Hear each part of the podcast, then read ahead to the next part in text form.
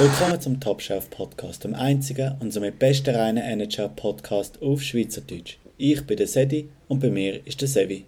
Ciao miteinander. Heute, in der Folge 8, sind wir schon bei der Spieler Nummer 13 angekommen. Und heute reden wir auch über einen, der in der KHL spielt, aber bereits jetzt schon ein NHL-Legende ist. Der Pavel Datschuk. Der Pavel Datsyuk ist Russ und in der sechsten Runde, sechste Runde von der Detroit Red Wings im 1998 Draft äh, gepickt worden. Er ist Member vom berühmt-berüchtigten Triple Gold Club. Das heißt, er hat Stanley Cup, äh, die Olympischen Spiele und einen Weltmeistertitel gewonnen. Und dem, bei dem Club sind nur sehr wenige, wenige dabei. Unter anderem zum Beispiel auch äh, der Hendrik Zettenberg, der ebenfalls bei den Detroit Red Wings gespielt hat. Ähm, speziell beim Pavel Datsyuk kann man sagen, äh, ist seine Backhand. Er hat eine unglaubliche Backhand. Seine Spielübersicht ist selten. So, so etwas sieht man selten, kann man sagen, oder? Also, Ja, das definitiv. ist wirklich unglaublich. Ähm, also was er in seiner NHL-Karriere geleistet hat, also das muss man sagen, das ist wirklich unglaublich. Was, ich weiß nicht, was du vielleicht auch noch etwas dazu kannst sagen zu ihm. Ja, er hat eigentlich alles gewonnen, was man als Eishockey-Spieler will gewinnen. Eben die drei, drei grossen Titel. Er hat zweimal den Stanley Cup können gewinnen. Den ersten hat er bereits in seiner Rookie-Season gewonnen. Kann auch nicht jeder. Ja, Dann hat er die zweitbeste Liga, wo man so sagt, auf der Welt, hat er auch noch gewonnen, KHL. Er hat alles erreicht. Und was einfach richtig krass ist, seine NHL-Karriere hat 953 Spiele lang gedauert. Andere haben 1500, 600 Spiele gemacht und er ist eine riesige Legende mit 953 Spielen und eigentlich nur 314 Goal und 604 Assists. also Gar nur. nicht so grosse Nummern. Ja, halt auf dem Niveau nur. Ja, das stimmt.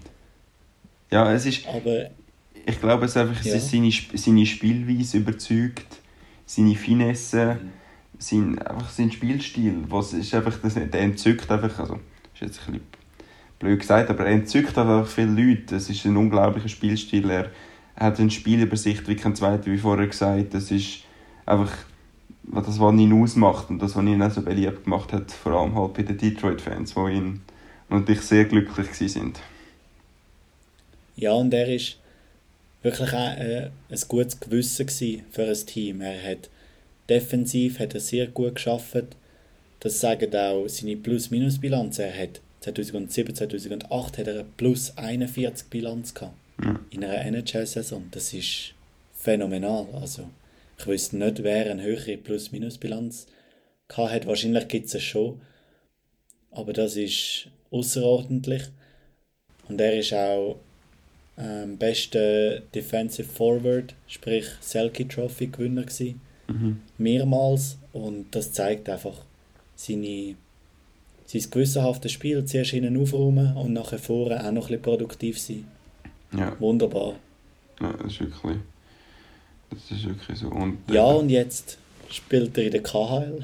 ja, aber auch dort äh, hört er nicht auf mit, äh, mit gut sein, kann man so sagen. Seine Punkte sind wahrscheinlich nicht mehr, also nicht mehr das, was mal gewesen sind, aber ähm, er zeigt immer noch unglaubliche äh, Spielzeuge. Ich habe letztes Video von ihm gesehen, wo er wirklich mit dem Backhand den einen ausgenommen hat und nachher in den Angel raufgehauen hat. Also, er kann es immer noch. Auf jeden Fall. Ja, und unfassbar. In dem Alter noch 33 Punkte hat er in dieser Saison bereits gemacht, in 43 Spielen. Und er ist 42. Genau, ja, 42. Such mal einen 42-Jährigen, der in einem Top-Team von der KHL kann mit den Besten mitspielen Vielleicht noch der Jager, aber, Ja, ja, vielleicht der Jager. Aber das, Doch, sind's dann, das wäre vielleicht einer zum das, das ist dann aber auch etwa gewesen. Ja. Nein, ein riesen Eishockey-Spieler, den man einfach muss kennen, der Pavel Datsyuk von den Detroit Red, Red Wings. Und er ist wirklich einer, der gezeigt hat, man kann als 171. Pick in einem Draft einer der besten Spieler auf der Welt werden. Genau. Da kann man von einem Lucky Punch reden. Genau, ja. In diesen späten Runden ist es immer ein bisschen Glück oder Pech, Genau. wenn man halt nimmt. Ähm, ja, Glück und Pech haben die Blackhawks im Moment nicht so. Die haben eher Pech. Heute, wenn wir über die Goalie-Situation bei den Chicago Blackhawks reden. Sevi, wo ist das grösste Problem, weil sie haben mehrere Probleme, auf der Goalie-Position bei den Blackhawks?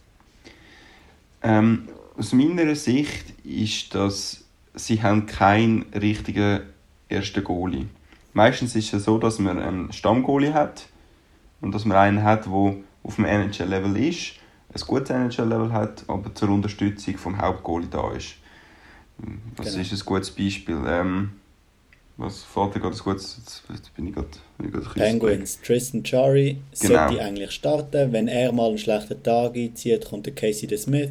Man weiß, an einem sehr guten Tag kann er einen Shutout produzieren, top spielen. An einem schlechten Tag verlieren sie halt und haben hinten keinen Stich. Das Genau. ist vielleicht ein Beispiel, wo Oder so ein bisschen die Traumsituation von einem Team ist. Ja, genau. Oder zum Beispiel bei den Flames ist der Jacob Markström, der der Stammgoalie ist. Jetzt bin ich mir gar nicht sicher, wer der zweite Goalie ist. Ähm, das kann man kurz... Also, Keine Ahnung. das weiß ich jetzt Ich, habe immer das Gefühl, hinter Markström braucht es gar nicht. Ah, der David Ritchie. Ah ja. Genau, er ist zweite Goalie und unterstützt dabei den Jacob Markström.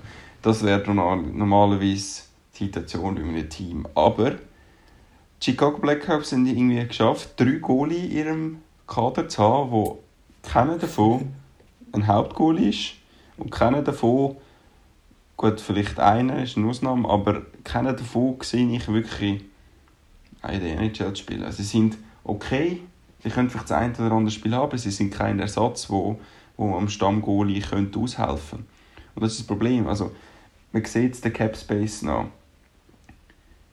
Die Chicago Blackhawks brauchen 3,3% für ihrer Cap Space für Goalies. Es haben nur zwei Teams, die weniger haben. Das sind einerseits äh, die Washington Capitals und Philadelphia Flyers.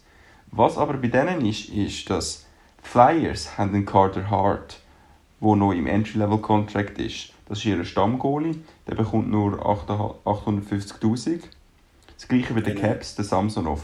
Kommt auch nur 700'000, glaube ich, über, ist ebenfalls im Entry-Level-Contract. Das sind zwei Stammgoalie, die sie haben. Klar brauchen die nachher für ihren zweiten Goalie noch weniger. Also es ist kein Vergleich und Chicago Blackhawks sind eben kein Entry-Level-Contract-Goalie, der halt so gut ist. Die haben alle einen fixen Spielervertrag, wo, ja, wo einfach eigentlich gegen oben fast offen ist, aber sie sind sich bewusst, dass ihre Goalies nicht mehr Wert haben als Maximum 1 Mi- 1 Million pro Jahr. Ihr Bestverdiener ist der Colin Delia.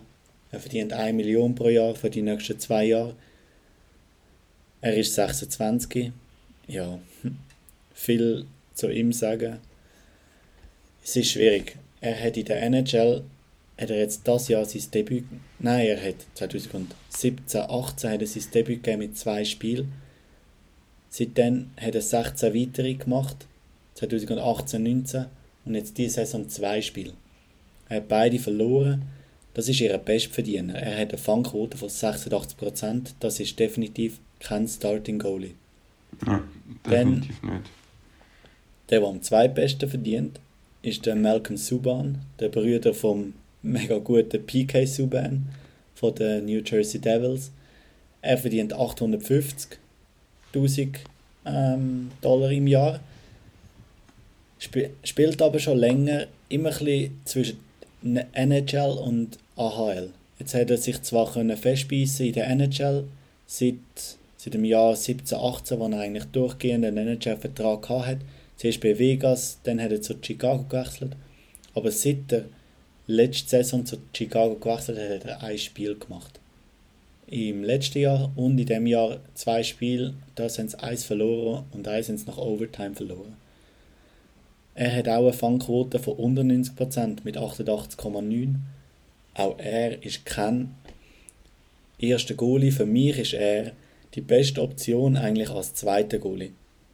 Wenn du einen guten Goalie vorhin würdest ansetzen, wie er das hat bei Vegas mit dem Flurry, hat das nicht schlecht funktioniert.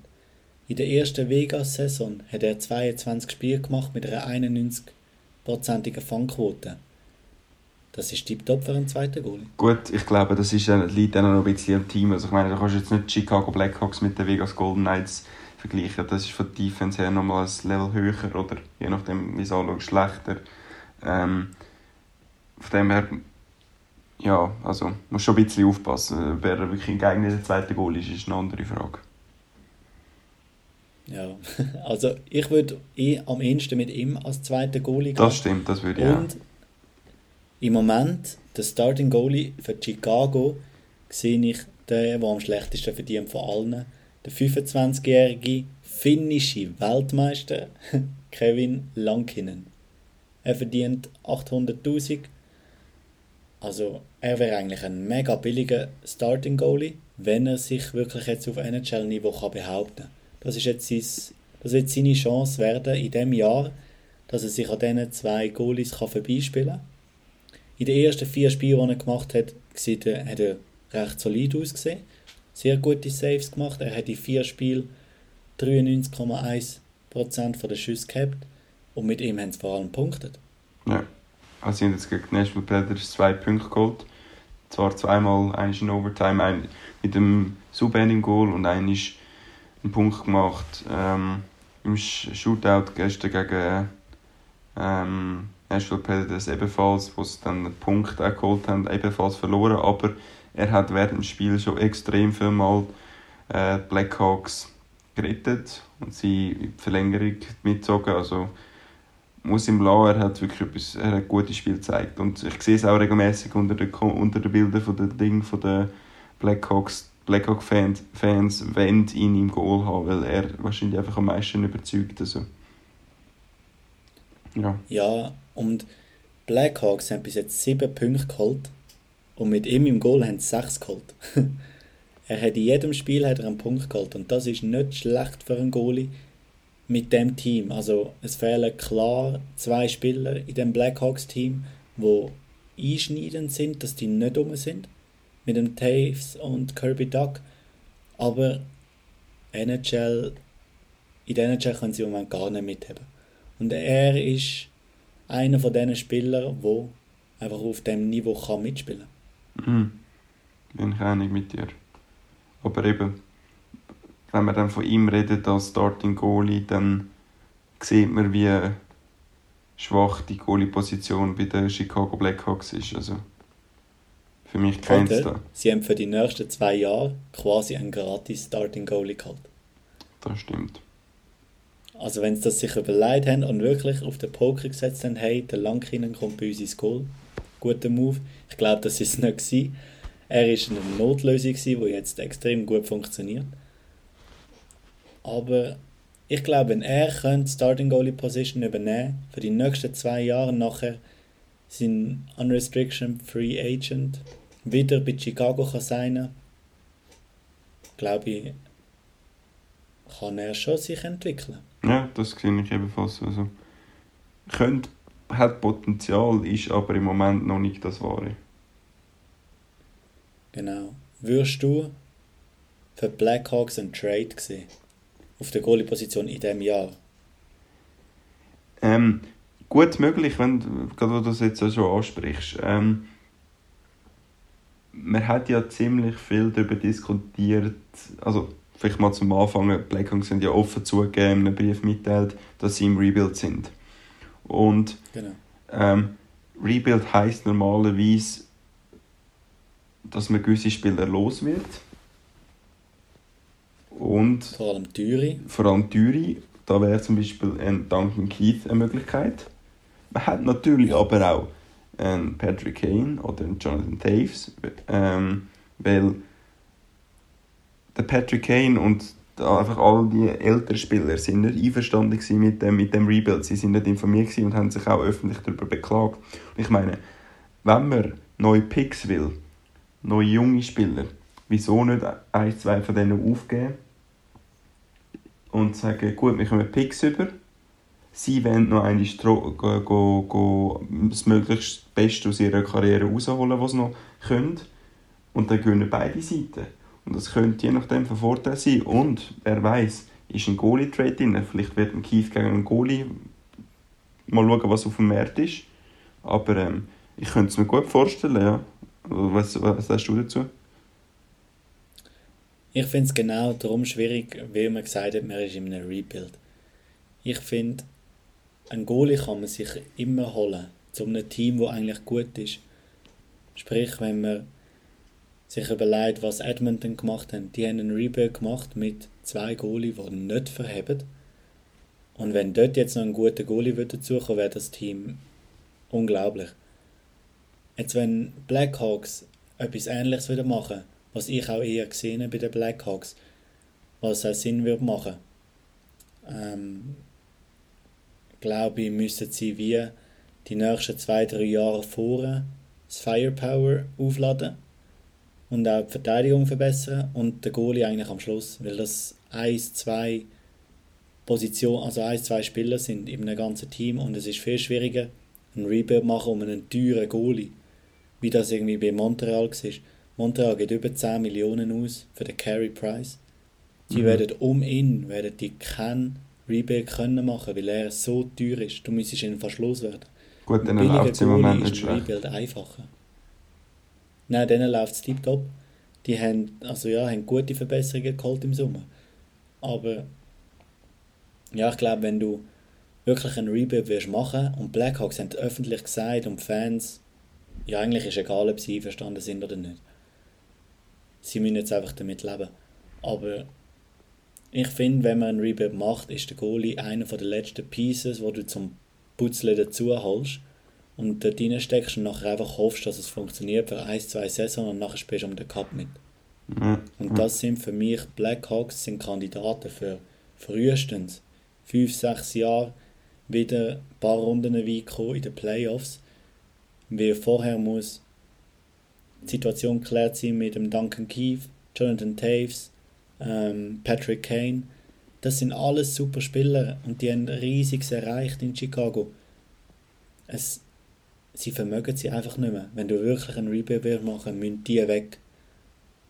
Ja. Dann kannst du eigentlich auf der Goalie-Position noch warten und dann einen Goalie holen, der in der Prime ist. Vielleicht bekommst du in drei, vier Jahren einen Carter Hart von den Flyers. Weiß ja nicht. Gut, das werden wir noch sehen, wie die dann überhaupt eben gehen, aber... Äh, ja.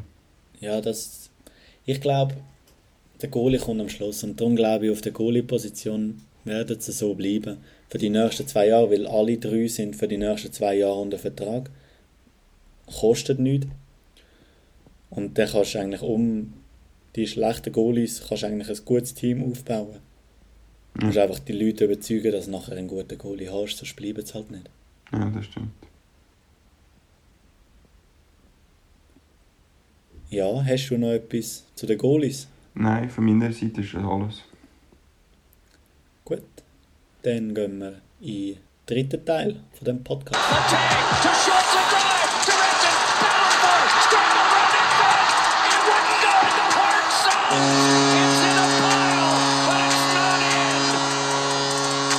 Und jetzt kommen wir schon zu der Spielvorschau, zu unseren Tipps.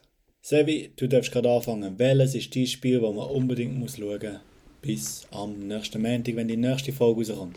Mein Spiel to go ist am Samstag, am 30. Januar, nämlich Tampa gegen Nashville. Ähm, nice.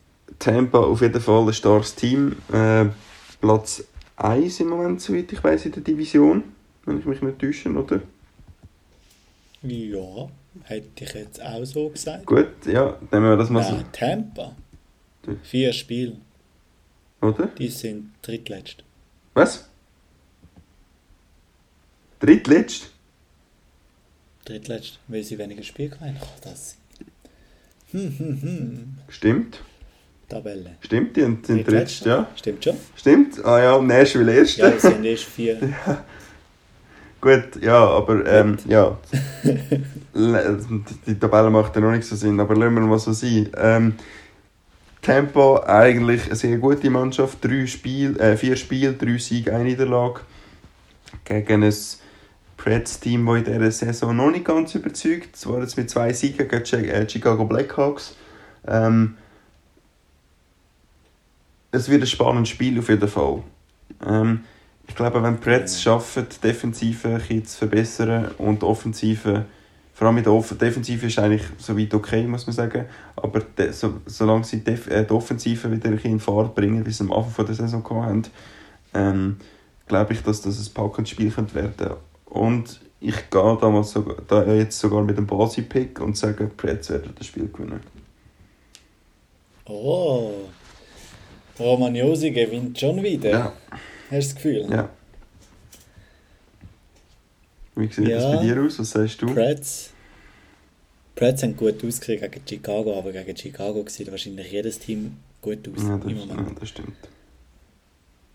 Ich bin gespannt, wie vor allem der Matt Duchesne gegen Tampa zu Schlag kommt, wenn es dann wirklich Top-Verteidiger in, in einem Team hat, wie äh, Victor Hedman, der ihn stoppen wird eine enge Kiste. Mhm. Ich würde sagen, Verlängerung, Tampa. Okay.